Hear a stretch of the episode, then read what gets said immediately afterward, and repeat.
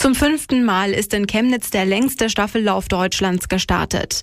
20 Studenten werden in den nächsten 16 Tagen die Bundesrepublik umrunden und dabei insgesamt 4000 Kilometer zurücklegen.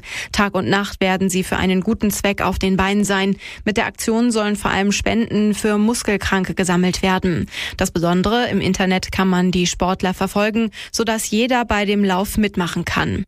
Das waren die RSA Nachrichten.